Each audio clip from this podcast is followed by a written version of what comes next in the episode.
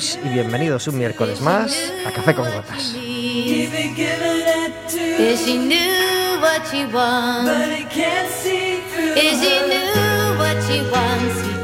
Estaremos con vosotros como todos los miércoles de 4 a 5 de la tarde en el 103.4 de 4FM, en cuacfm.org, en la aplicación móvil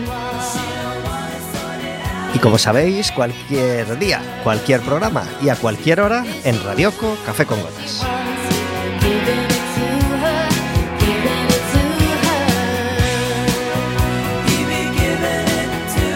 Un programa que puedes hacer más tuyo todavía si te decides a marcar un teléfono el 881-012-232 o el 981-1670-00.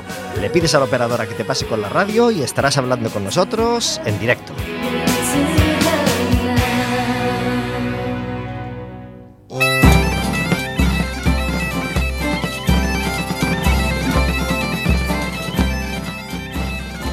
Podrás hacerle preguntas a nuestra invitada, podrás hacernos preguntas a nosotros, podrás decirnos cómo has empezado esta cuaresma el miércoles pasado y...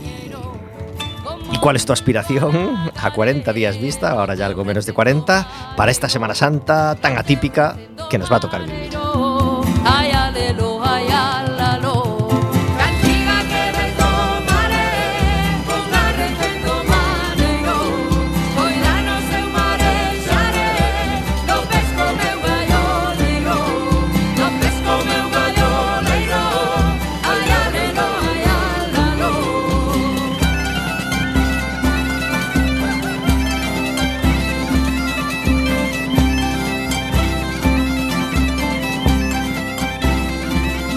Todos los miércoles tenemos una música que acompaña a nuestras palabras y la de hoy es muy especial y nos encanta.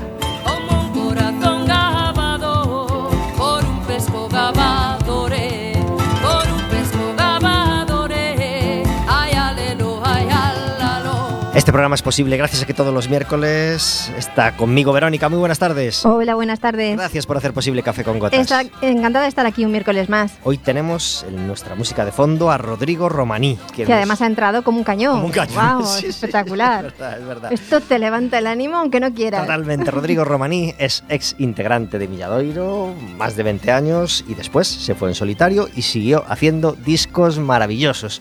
Y gracias a toda esa carrera ha sido recientemente galardonado, venía hoy en el periódico, con el premio de la Fundación Laseiro. Así que premio Laseiro a toda la carrera de Rodrigo Romaní que ahora fue fundador de, Milladoiro, fundador también de la Orquesta Son de Seu, da clase en el Conservatorio de Música Tradicional de, Vigo y mm, en su tiempo libre hace disquitos tan maravillosos como este Cantos Caucanos que debe ahora tener ya más de 15 años, a lo mejor ya tiene 20 incluso y nos encanta.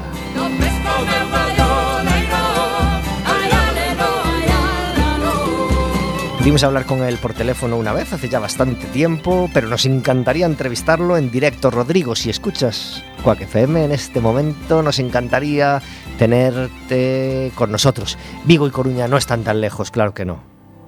Eso sí, nos separa una AP9 que es un poco cara, ¿no, Vero? Pues sí, de hecho lo miré hace muy poquito y está en torno a los 30 euros, ¿puede ser? Ida y vuelta. Mm, La ida son 17 solo, y pico, ¿no? Sí, creo, sí, sobre unos 17 y de Una vuelta. maravilla, un gustito, un gustito. Ya llegas a Vigo de otra manera, ¿eh? con 17 euros menos ya llegas a Vigo con ganas de, en fin, con- ya con un humor diferente. Eh, como todos los miércoles tenemos un invitado in- o invitada que viene a charlar con nosotros durante esta hora y a pasar con Vero y conmigo la mejor hora de la semana. Complicado porque hoy tenemos otra Verónica, pero lograremos entendernos seguro. Eh, está con nosotros Verónica Fernández. Muy buenas tardes. Buenas tardes. Gracias por estar en Café con Gotas. Igualmente, gracias a vosotros. Primera vez en Quack FM. Total, ¿Te sí. gusta nuestro estudio? Me encanta. Tiene un color estupendo, Me ¿verdad? encuentro súper cómoda aquí. Verónica Fernández es coach, coach de familia, coach infantil, eh, educadora, madre profesional, como todas las madres, porque tiene dos hijos, como, como yo, y, y- y se pelea con ellos todos los días por darles la mejor educación, como casi, como intentamos casi todos los padres, ¿verdad? Efectivamente, sí. Y, y encima te, te- te dedicas a eh, enseñar, facilitar, apoyar Sí. a otras mamás y papás pues a, hacer ese trabajo, ¿no? Sí, a orientar un poquito a familias, a echarles una mano, porque muchas veces tenemos dudas que, bueno, que a veces tienen fácil solución. Entonces, a ver, mm, pasamos todos por lo mismo, deseamos todos lo mejor para nuestros hijos y, bueno, a veces nos equivocamos, a veces no sabemos cómo hacerlo, pero bueno, todo tiene solución. Y, bueno, vengo con, con eso, con microescuelas debajo del brazo, que es mi tercer hijo, en realidad, y, y bueno, por eso estoy aquí. ¿También ayudas a los hijos a sobrellevar a los padres? Bueno, sí, sí. También se hace coaching infantil, pero en realidad eh, muchas veces la gestión está primero en los padres, porque, bueno, muchas veces no sabemos cómo afrontarlo, cómo, cómo llevar a cabo ciertas cosas, tenemos muy buenas intenciones, eh, pero bueno, nos faltan a veces herramientas y, y de eso se trata un poquito. ¿Tenemos una página web, algún lugar en internet donde nuestros oyentes pueden ir echando un ojo mientras te escuchan? Sí, eh, www.microescuelas.com. Allí podéis ver un poco lo que hago y después en las redes sociales también por microescuelas me podéis encontrar.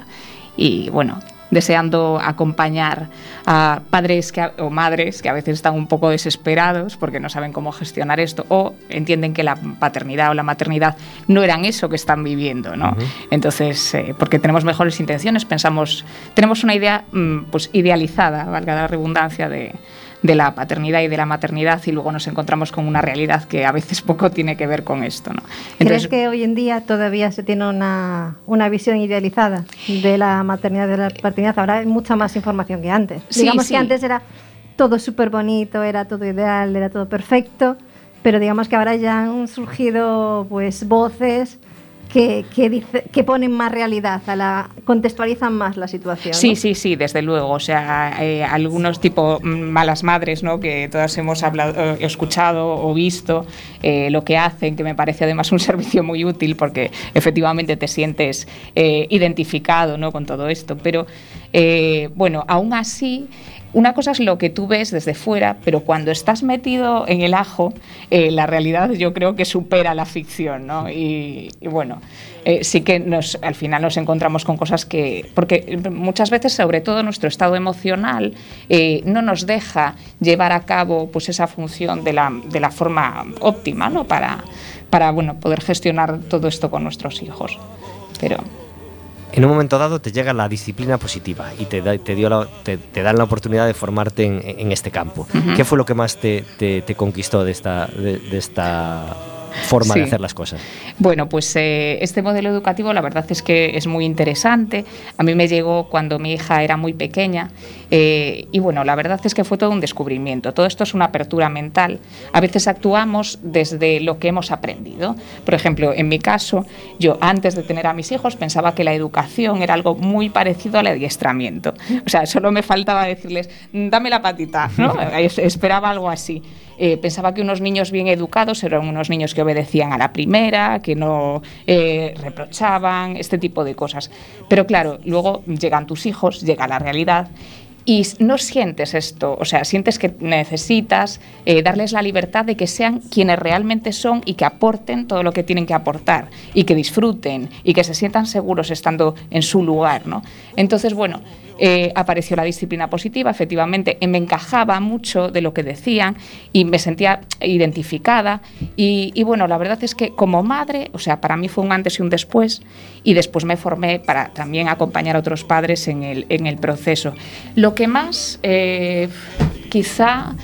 es mm, a lo mejor las expectativas también, aunque parezca, aunque parezca mentira, eh, tenemos unas expectativas muy poco realistas, a veces so- sobre el comportamiento de nuestros hijos.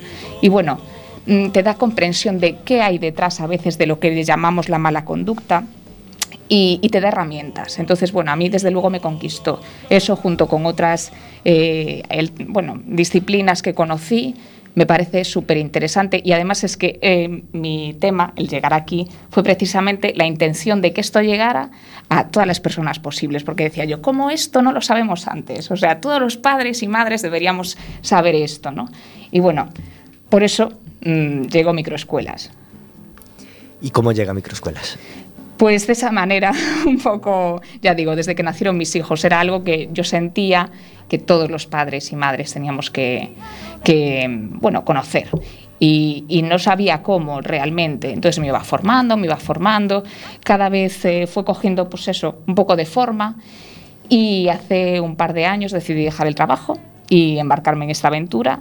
Y bueno, es un proyecto eso que llevo gestando un tiempo, que ahora por fin ve la luz y se trata no solo de, mm, formaciones, que también, lo que pasa es que ahora arranco con una, aunque hay tres proyectadas, arranco con la primera, que es Red Mamá, eh, que es para madres puerperas, y bueno, os hablaré un poquito más adelante de ella, pero eh, no son solo formaciones, también son sesiones personales para familias, es acompañamiento y, y bueno, desde ahí mm, se puede ayudar muchísimo. Son sesiones eh, en las que las familias, primero los padres, también se puede tratar a los hijos, pero primero son los padres los que tienen que, tomar un cambio de actitud y una apertura ¿no? hacia bueno, pues una visión un poquito más elevada de todo esto.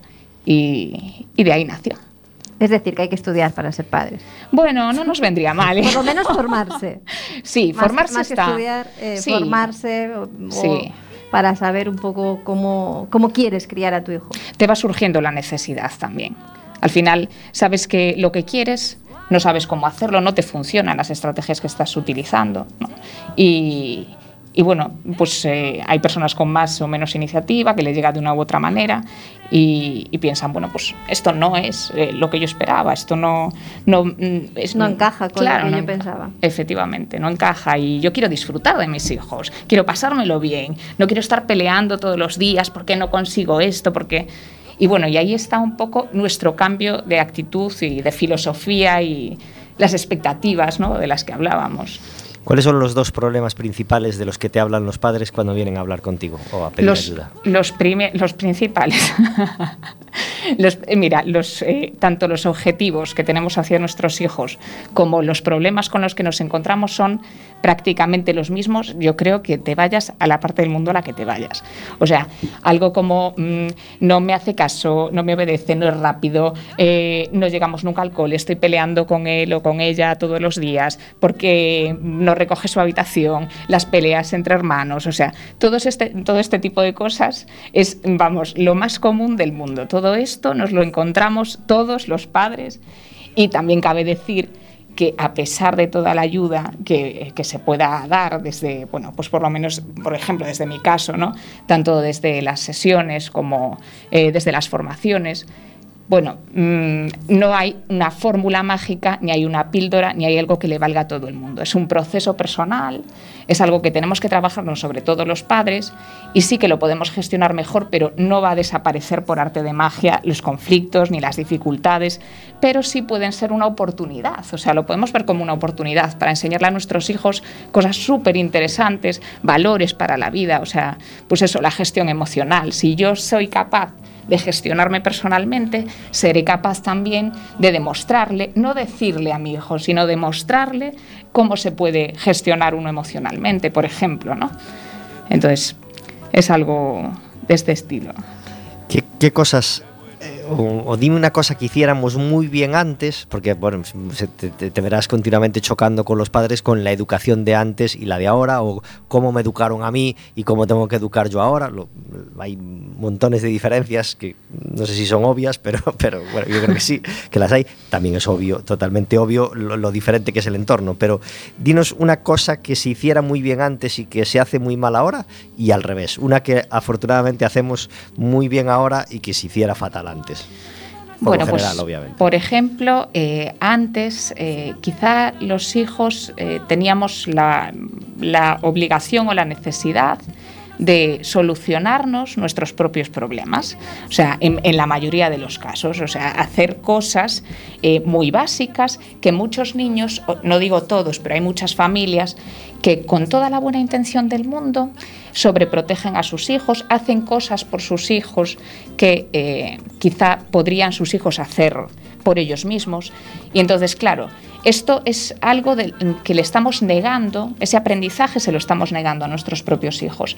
Con lo cual, el permitirle eh, pues equivocarse, el permitirle, mm, eh, permitirle gestionar esas dificultades con las que se va encontrando. O sea, antes un poco lo que se hacía era enseñar al niño a ir sobre la nieve y a caminar y ahora se le va separando, pero es que esas dificultades se las va a encontrar en su vida eh, en cualquier momento ¿no? y en distintos ámbitos. Sin embargo, si nosotros le, le, permitimos que se equivoque, que se caiga, que se levante, que lo gestione, pues eh, probablemente vaya a llevarse un aprendizaje muy grande que le va a servir para el resto de su vida. Pero eh, una cosa que hacemos muy bien ahora, creo, y que antes no se hacía tanto, por lo menos en mi experiencia, es, por ejemplo, la escucha activa, ¿no? la comunicación con nuestros hijos. Creo que ahora eh, está un poco más potenciada, o esa es mi impresión al menos. ¿no? Nos preocupamos más de lo que piensan, de lo que sienten, intentamos eh, colaborar para que ellos aprendan a, a comunicarse y creo que eso es muy positivo hay que coger lo bueno de todo, ¿no? De lo de antes y de lo de ahora. Verónica, qué corto se nos va a quedar el programa hoy, ¿eh? Pues sí, porque tenemos se, tantas preguntas que yo, se nos acumulan. Yo te veo un bulto en la cabeza que, que son las preguntas sí, acumuladas sí, sí, y, y, y, a mí me está molestando también porque, porque se, se me ocurren un montón.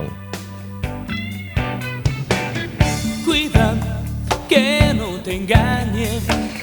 Algunos todavía vemos Cuéntame, después de 20 temporadas o así. No sé si es la vigésimo primera o algo así.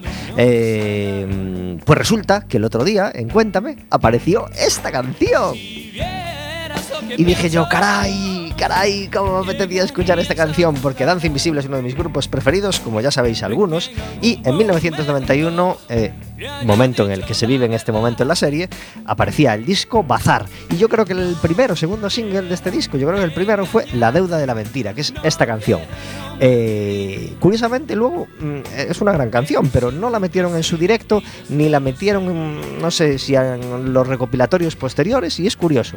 Eh, pero sigue siendo una gran canción y claro, al, no estar en esos directos recopilatorios la tenemos menos aburrida de alguna manera o menos escuchada en la cabeza. Y hoy nos damos esa oportunidad, aprovechando que además apareció ayer en Cachitos, pues eh, Danza Invisible pues lo traemos hoy a Café con Gotas. Me llamó mucho la atención porque casualmente eh, bueno, en ese bloque de, canciones de, de, grupos, de cachitos, apareció primero Danza Invisible y luego Los Elegantes, que casualmente vinieron en pareja, eh, recién estrenadito el Coliseum en el año 1991, si no recuerdo mal, pues eh, dos meses después de recién abierto el Coliseum, vinieron en el mes de diciembre un concierto Danza Invisible y Los Elegantes. Primero cantaron Los Elegantes, que no me gustan nada.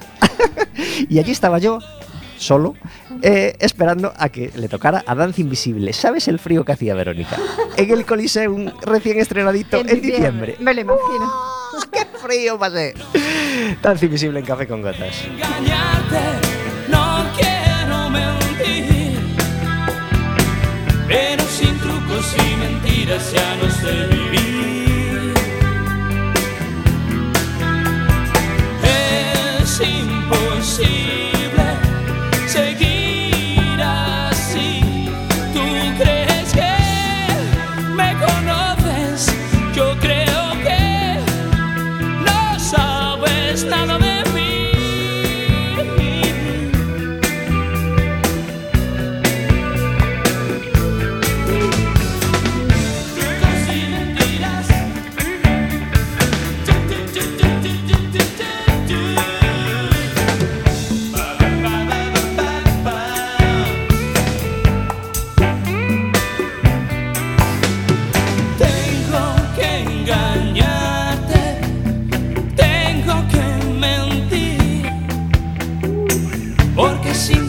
y mentiras ya no sé vivir.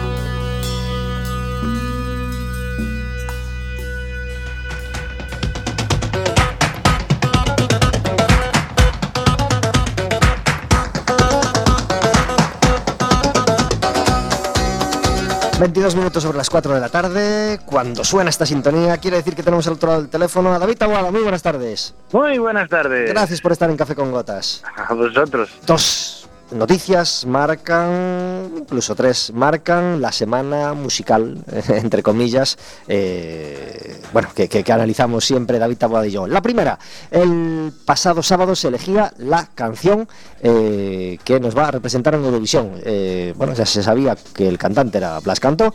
eh, y nos daban a elegir, digamos, entre dos canciones. ¿Las escuchaste, David?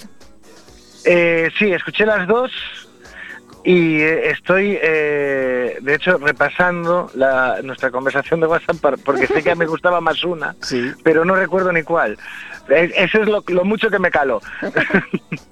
Pues nada, eh, una gala totalmente estéril de dos horas, eh, más o menos, no recuerdo si fueron dos horas o, o una hora y media, eh, bueno, para elegir eh, la, la- la canción que nos va a representar y eh, pues nada, eh, bueno, eh, la, gala, la gala sé que no la viste y las canciones, pues ninguna de las dos te decía gran cosa, así que bueno, pero al menos es una cosita, una cosita digna, ¿no? Sí, eso sí, eso sí. Sin convencerte Eh, una cosa loca. Sí, sí, Blas cantó más allá de- del estilo que represente o lo que sea, es un muy buen intérprete y va a hacer un, pues lo que llevamos haciendo casi todos los últimos 10 años, que es pues algo digno, no quedamos mal y ya está. Bueno, voy a quedarme, es el nombre de la canción que, que ganó. eh, escaso margen, 58-42.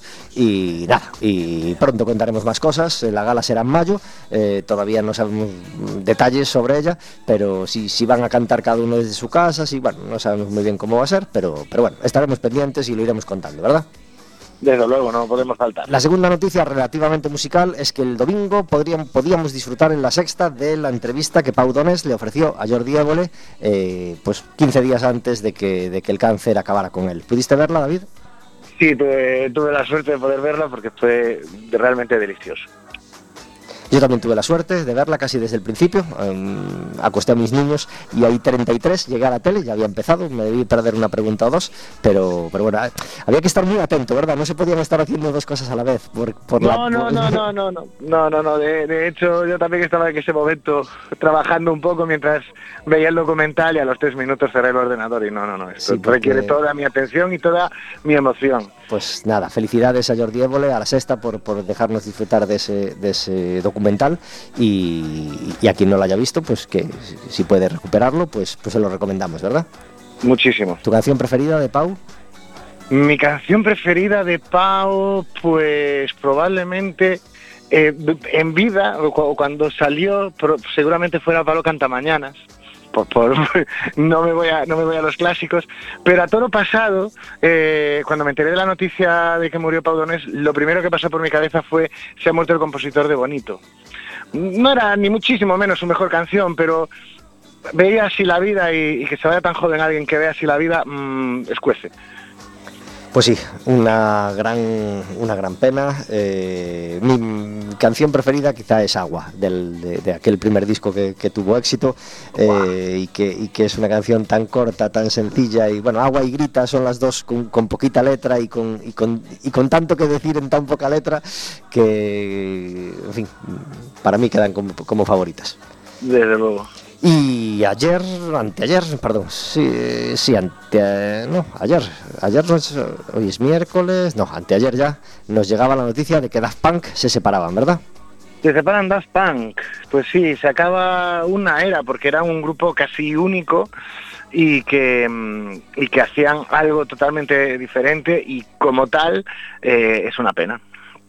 Siempre es una pena que se vaya alguien que aporta algo diferente a una paleta de colores cada vez más parecida. ¿Qué fue lo- el, el mayor logro de Daft Punk, en, en tu opinión? Porque parece que fue ayer, pero llevaban un montón de años, ¿no? Pues desde el 93. Casi nada.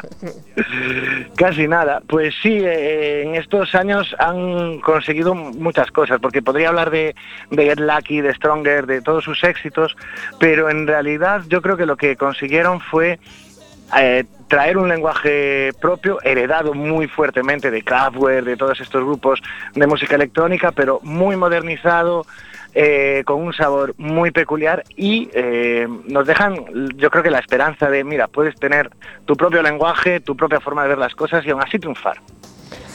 Daft Punk se han separado eh, y todas las noticias relativas a la música y cuando no hay noticias nos las buscamos y analizamos cosas de las que nos encanta hablar. Eh, todo eso son las historias que hay más allá de la música, de las que nos habla David Taboada todos los miércoles. Muchas gracias David. Hasta la semana que Hasta viene. la semana que viene. Adiós.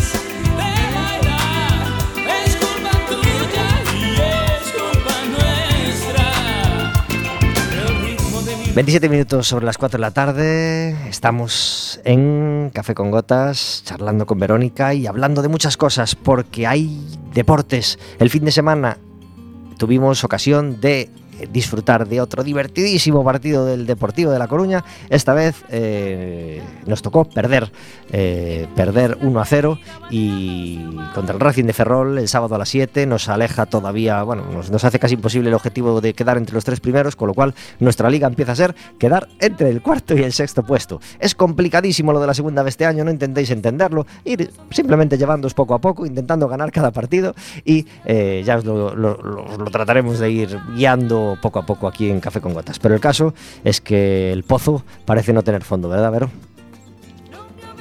Eh, parecía que, que ante, ante el Guijuelo, ¿no? que fue el partido que habíamos ganado anterior, parecía que se podía eh, pues cambiar la tendencia y empezar con una tendencia más positiva, pero se ha demostrado que no, que nos han vuelto a poner en, en nuestro los- sitio, en los pies en el nuestra suelo. pesimista Claro, eh, posición. estábamos intentando pues ser positivos, empezar a levantar la cabeza, ver la- el lado positivo, hay tiempo y tal, y esto ha sido un mazazo importante.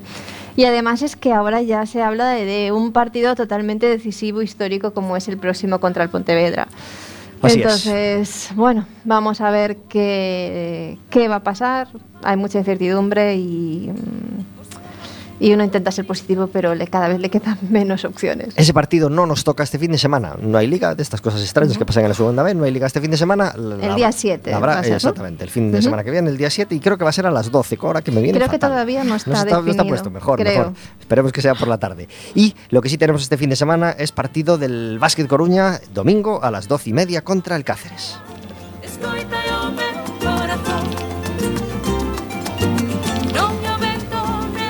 Esta semana es de Champions League. Ayer el Atlético de Madrid perdía 1, ce- perdón, 0-1 porque jugaba como local, aunque jugaba muy lejos en Bucarest. Cosas del, de la Champions League que nos toca vivir, con cosas extrañísimas con los equipos ingleses y perdía 0-1 contra el Chelsea. Al Madrid le toca jugar hoy contra el Atalanta.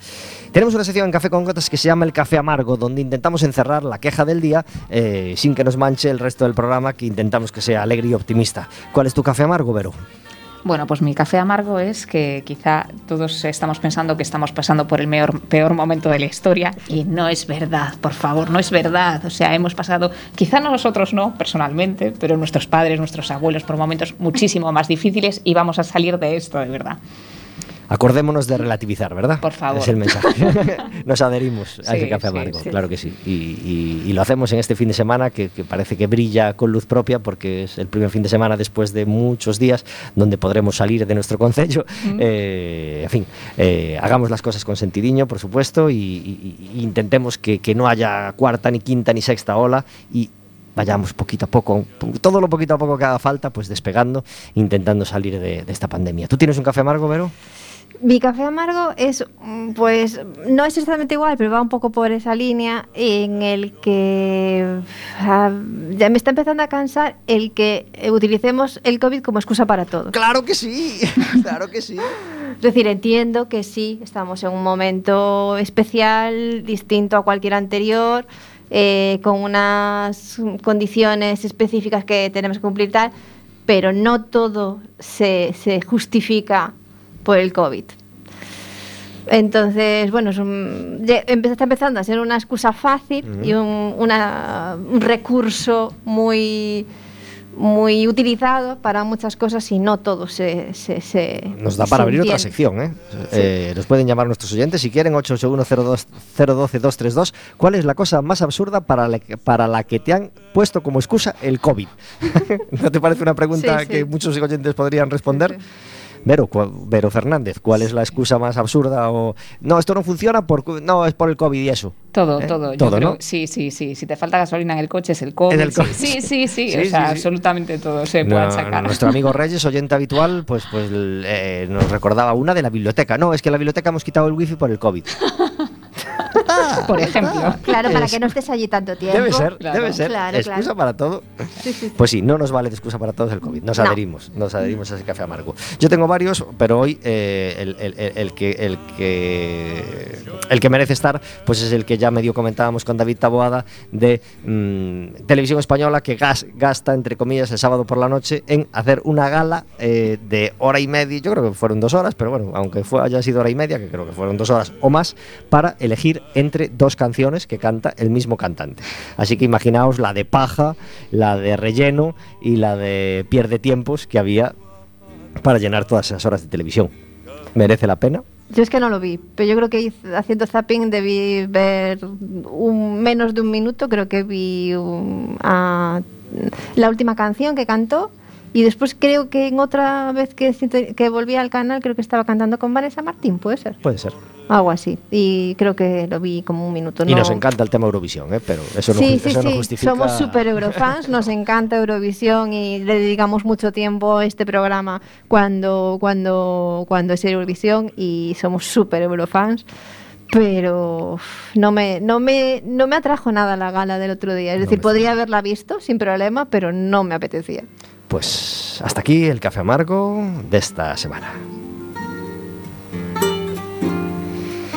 Hablamos de televisión y hablamos de pantallas, Verónica. El, el- el- el demonio que te presentan muchos padres cuando hablan contigo, imagino, la pelea, la, la mayor o de las mayores peleas que tienen con sus hijos hoy en día y, y uno de los grandes caballos de batalla de la educación de, del siglo bueno, de- del siglo XXI, mm, me parece muy general, bueno, de- del momento, sobre todo, que nos toca vivir. Ya no tiene nada que ver las pantallas del año 2001 con la del 2021, vamos.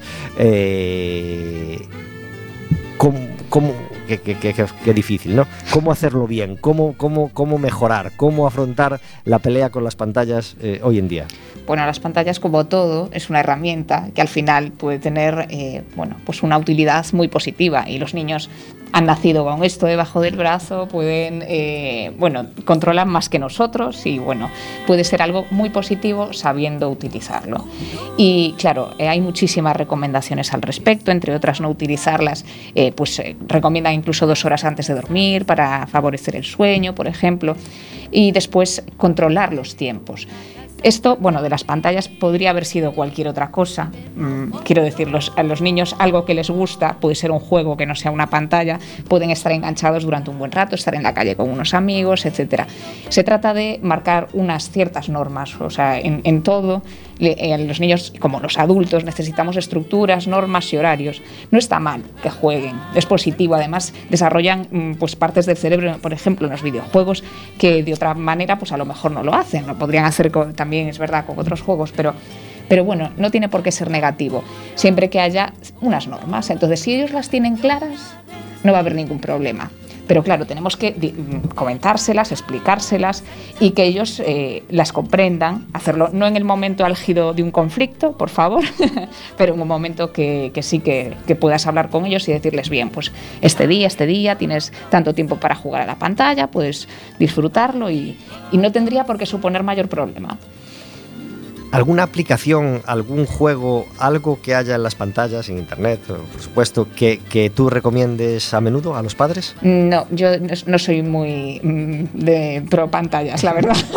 De hecho, hasta hace nada no tenía televisión y, y, bueno, la verdad es que vivíamos súper felices en casa, eh, sin tele. No la utilizo ni en las horas de comida ni en las cenas, porque bueno, a mí me encanta hablar con mis hijos, es quizá lo que más disfruto del día y, y bueno, no se me ocurre nada. Seguro que hay eh, cosas súper positivas. Y por ejemplo, voy a decir algo muy típico, pero los documentales, este tipo de cosas, hay eh, clases en inglés, eh, pues que aprendan, por ejemplo, otros idiomas por medio de, pues eso, mm, películas en otros idiomas.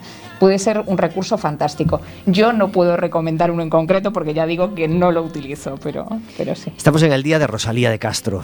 Nos vale para, para recordárselo a los oyentes, felicitar a todos los lectores y a todos los lectores de Rosalía y a todos los que disfrutamos de, de- de una autora tan importante para, para Galicia y, y- nos enfrenta al tema de leer, hacer que nuestros hijos lean. Supongo que es un, un deseo que, que- que tienen el 99% de los padres. ¿Cómo hacerlo? Bueno, eh, los niños no aprenden lo que decimos, sino lo que hacemos. La primera, la, la primera que suele aparecer, claro. Si, si nosotros leemos, nuestros hijos van a leer. Si les ponemos un contenido interesante, van a leer. O sea, hay libros maravillosos, fabulosos de niños súper pequeños hasta adolescentes y más allá.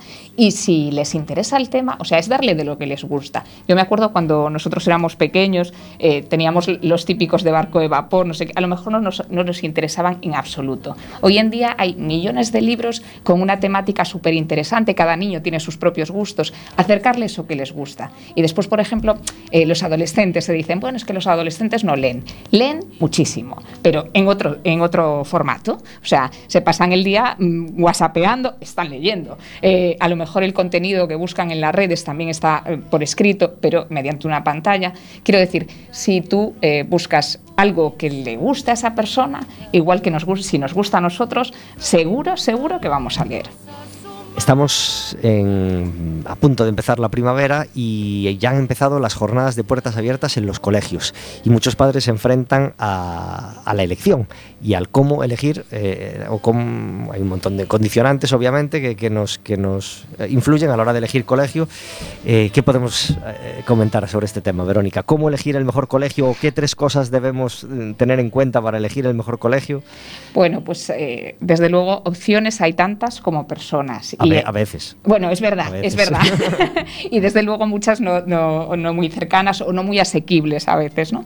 Pero sí que hay opciones. Lo que pasa es que como cada padre y cada familia y cada madre es, es diferente, ¿no?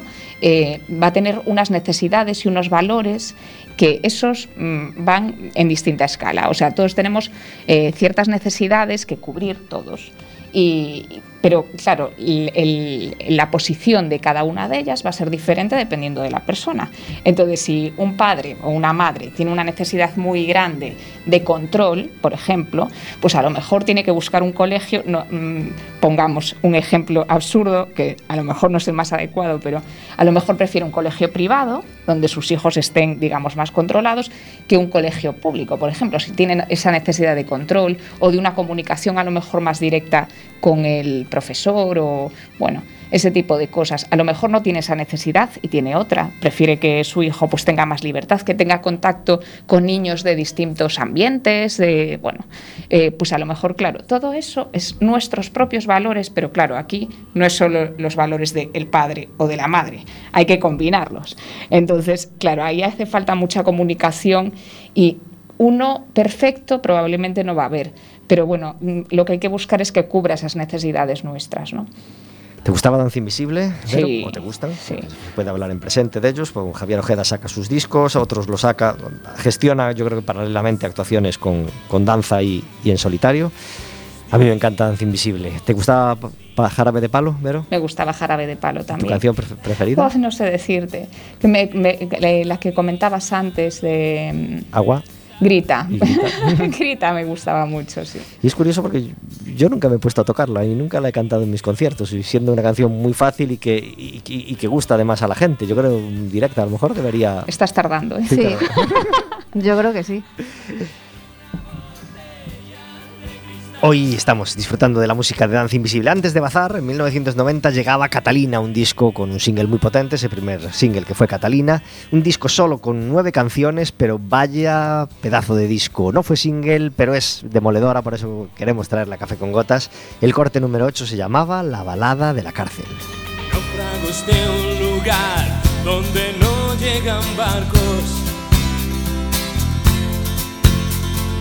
Y ninguna noche hay luna, ningún día sale el sol Rodrigo Rosado hacía la letra, la letra de todas las canciones o de casi todas las canciones, menos las versiones, de Danza Invisible hasta, hasta su disco Clima Raro, donde ya empezaron a, colaborar con otros letristas y, y a partir de ahí pues, pues empezaron a despegar. Pero cuántas grandes canciones nos regaló este Rodrigo Rosado, persona sobre la que yo no sé nada y que me encantaría tanto, tanto conocer, me encantaría tanto besarle los pies y decirle, Rodrigo, Dios mío, ¿cómo puedes tener tanto talento para haber hecho tantas letras maravillosas para Danza Invisible?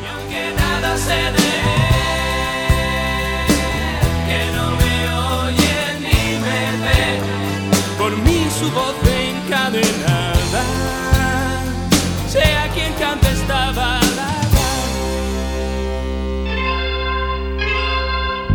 Ese nombre de mujer es un nombre de asesina. Él la mató y ella él, ese nombre es Catalina. Ahora solo vive para recordar la pesadilla que fue la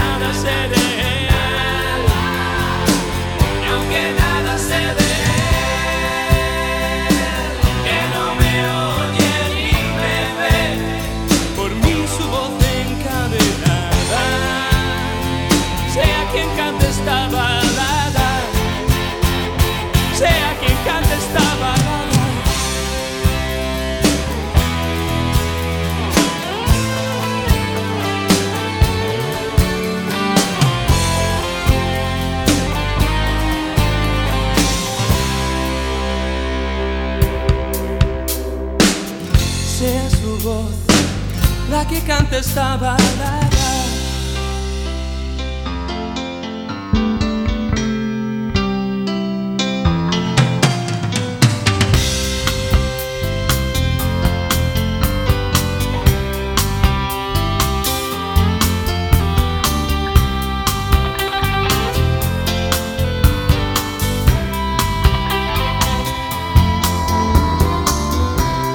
Un modo de hacer canciones que cada vez vemos menos. La balada de la cárcel casi cerraba el disco Catalina de Danza Invisible, que se cerraba después con el corte número 9, que era una versión de Yolanda absolutamente deliciosa. 44 minutos sobre las 4 de la tarde todos los miércoles. Tenemos una llamada para, para hablar con, de, de algo que va a ocurrir y esta vez eh, tenemos al otro lado del teléfono, por primera vez en Café con Gotas, una compañía de teatro que se llama Trémola. Y tenemos al otro lado del teléfono a Paula Reiro. Muy buenas tardes.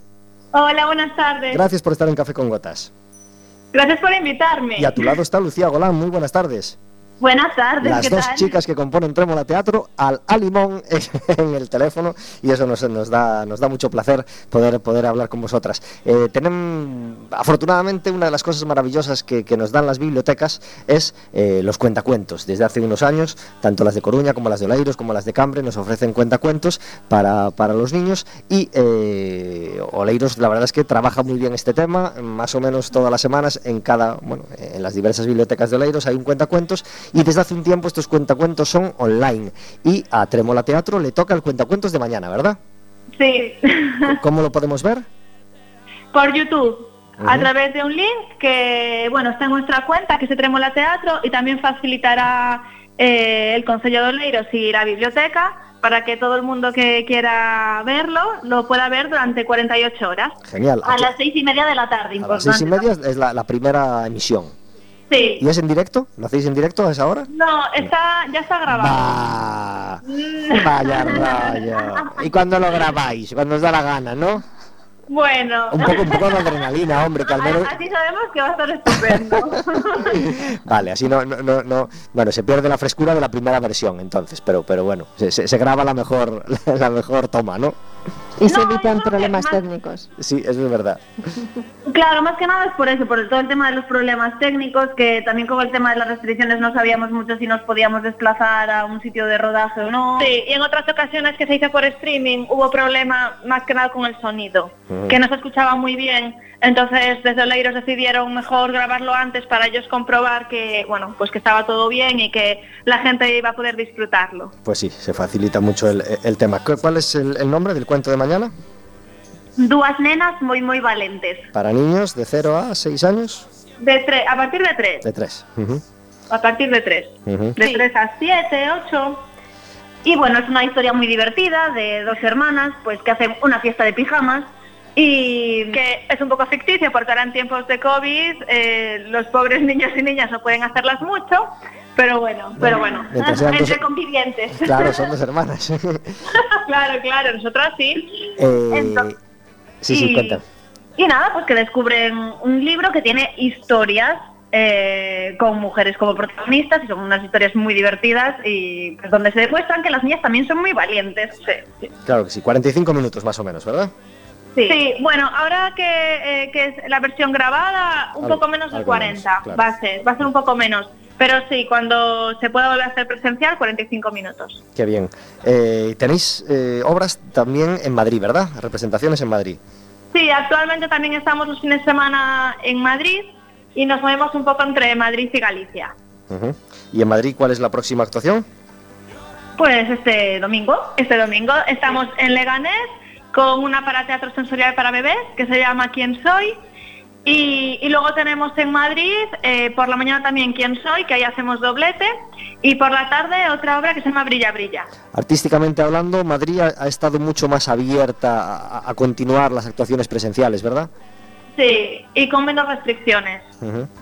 Bueno, pues La, la verdad es que eso sí que es algo que nosotros vivimos en Madrid durante una temporada, entonces la verdad eh, sí que es cierto que no, no- no hemos notado ese parón tan brusco como lo hemos notado aquí un poco en Galicia.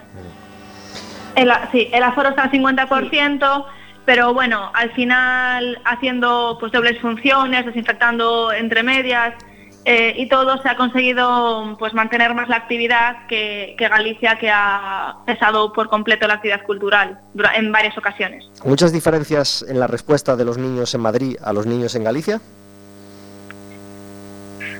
Mm, más que por zonas, eh, yo diría que en ámbitos. Es decir, eh, cuando vamos a bibliotecas, eh, normalmente suelen ser usuarios de bibliotecas y que ya han ido a más cuentacuentos, porque como dices, por ejemplo, Leiros con la hora do conto lo tienen de manera regular y suelen ser niños y niñas que están habituados a la cultura Claro. y que normalmente pues ya saben la dinámica a seguir. Entonces sí que es cierto que cuando actuamos en coles o en bibliotecas eh, están más eh, acostumbrados a, escuchar, a, pues, pues al teatro o al cuentacuentos o lo que toque. En otras ocasiones, a lo mejor que es la primera vez que, asisten, sí que hay diferencia. Lucía, eh, Paula, ha sido un auténtico placer hablar con vosotras hoy. Os deseamos toda la suerte del mundo para las representaciones, ya sea en streaming, ya sea en directo, que, que tengáis todo el trabajo posible y que, y que los niños disfruten mucho con vuestras obras. Muchísimas gracias. Un abrazo muy fuerte. Otro. Adiós. Adiós.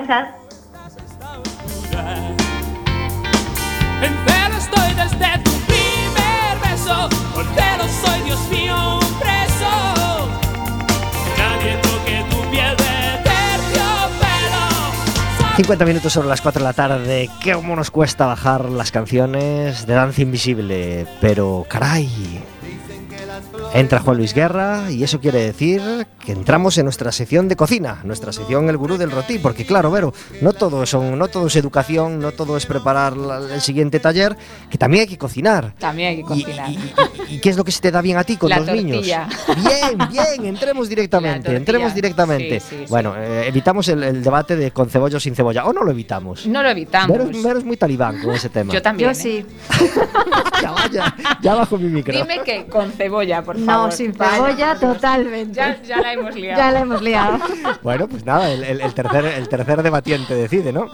sí, No. Bueno, yo soy muy tolerante con el tema, me encanta sin cebolla y me encanta también con cebolla. sí. sí. Uy, qué bien que has quedado. es, es la verdad. Bueno, es la, la, verdad. tortilla es tortilla, o sea, está para mí buena de todas las maneras. En mi casa las- la hacemos eh, estilo betanzos. y es, es mi especialidad según mis hijos. Di tú que no soy ninguna maestra cocinando en general, con lo cual me apunto ese tanto. ¿La haces mm, sencilla o, o- o te gusta meterle chorizo, jamón o alguna cosa? o- Yo le pondría de todo, pero bueno, mis hijos no lo hacen tan, gratamente. La Entonces, patata, normal, la fríes en un Sí. sartén sin, Sí, sin claro. mayor... Sí, sí no, no tiene mucha ciencia en, en mi caso, ¿eh? ya digo, no me encanta la cocina, mm, me gustaría muchísimo que se me diese bien, pero no es algo que me apasione, entonces bueno, es muy sencillo todo lo que, lo que hago, no, no tiene Pero la tortilla te gusta y a los niños les encanta, Les ¿verdad? encanta, claro, claro. ¿Y qué otra cosa le encanta a tus hijos de comer? Bueno, yo creo que a todos los niños lo de las croquetas, los calamares, ese tipo de cosas les encanta.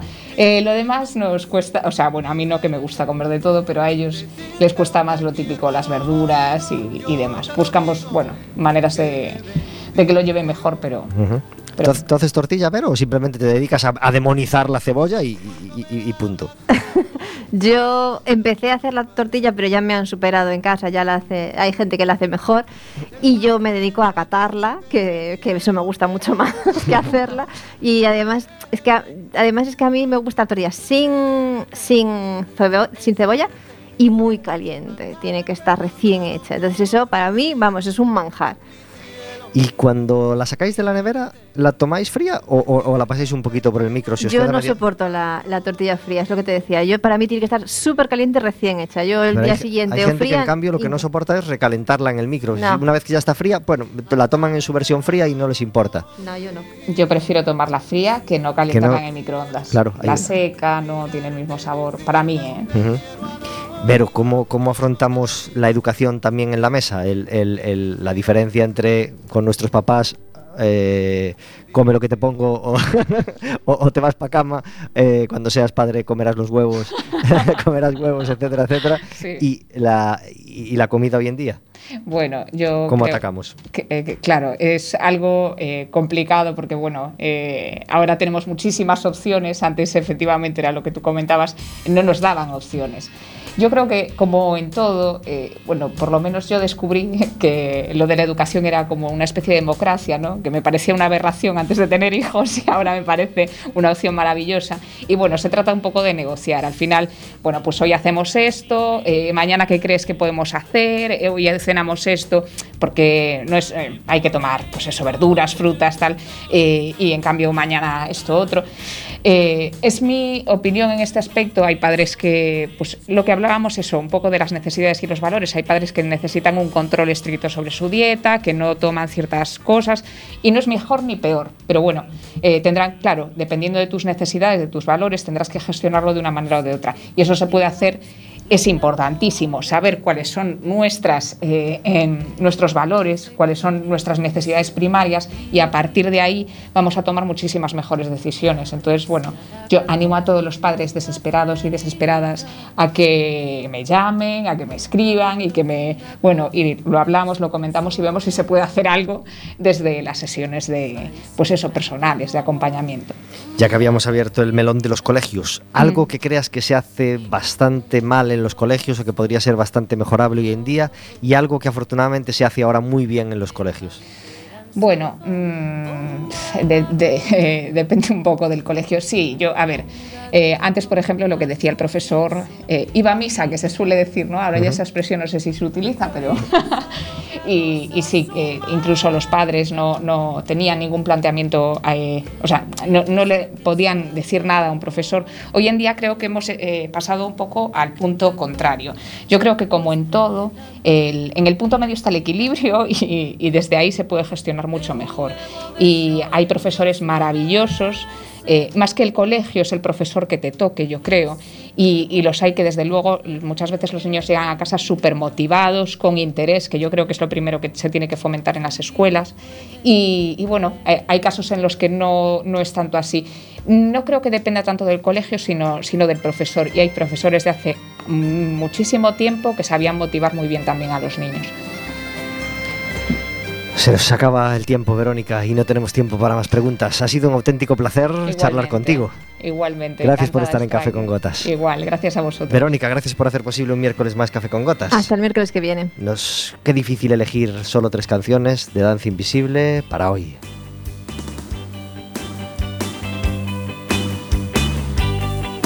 Y qué mal rollo es equivocarse con el botón y, y que no salga la canción que uno quiere. Pero a veces pasa. El corte número 10 del disco A tu alcance. A tu alcance fue el primer disco después del directo, del primer directo de Danza Invisible. Y el corte número 10 era este